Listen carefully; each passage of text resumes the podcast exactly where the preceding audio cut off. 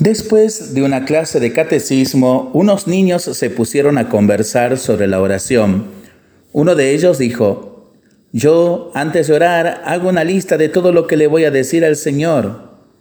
Otro de ellos dijo, yo antes de orar elijo las palabras más bonitas para dirigirme al Señor.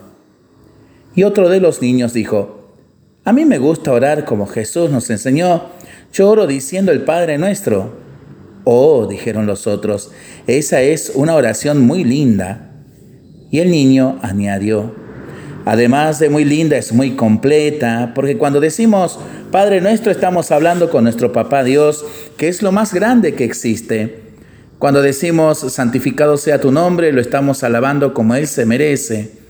Cuando decimos venga nosotros tu reino, estamos pidiendo amor, paz, justicia y todo lo bueno que solo Él nos puede dar. Al decir, danos hoy nuestro pan de cada día, estamos pidiendo su ayuda para nuestras necesidades y Él las conoce todas. Al decir, perdona nuestras ofensas, estamos reconociendo que le hemos fallado y nos arrepentimos de corazón. Al decir, como también nosotros perdonamos a los que nos ofenden, nos comprometemos ante Él a perdonar a los demás cuando nos ofenden a nosotros. Al decir, no nos dejes caer en la tentación y líbranos del mal, le pedimos ayuda para no pecar. Entonces los niños le dijeron, hay muchas formas de orar, pero hoy tú nos has enseñado la belleza del Padre nuestro. Nosotros también oraremos con el Padre nuestro.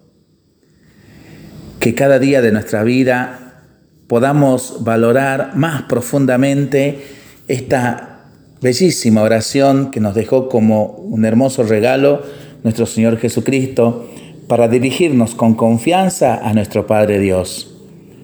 Lo seguimos orando y pensando en familia y entre amigos. Mientras lo hacemos, pedimos al Señor su bendición, le seguimos pidiendo por nuestras intenciones y nosotros responsablemente nos cuidamos y nos comprometemos a ser verdaderos instrumentos de paz.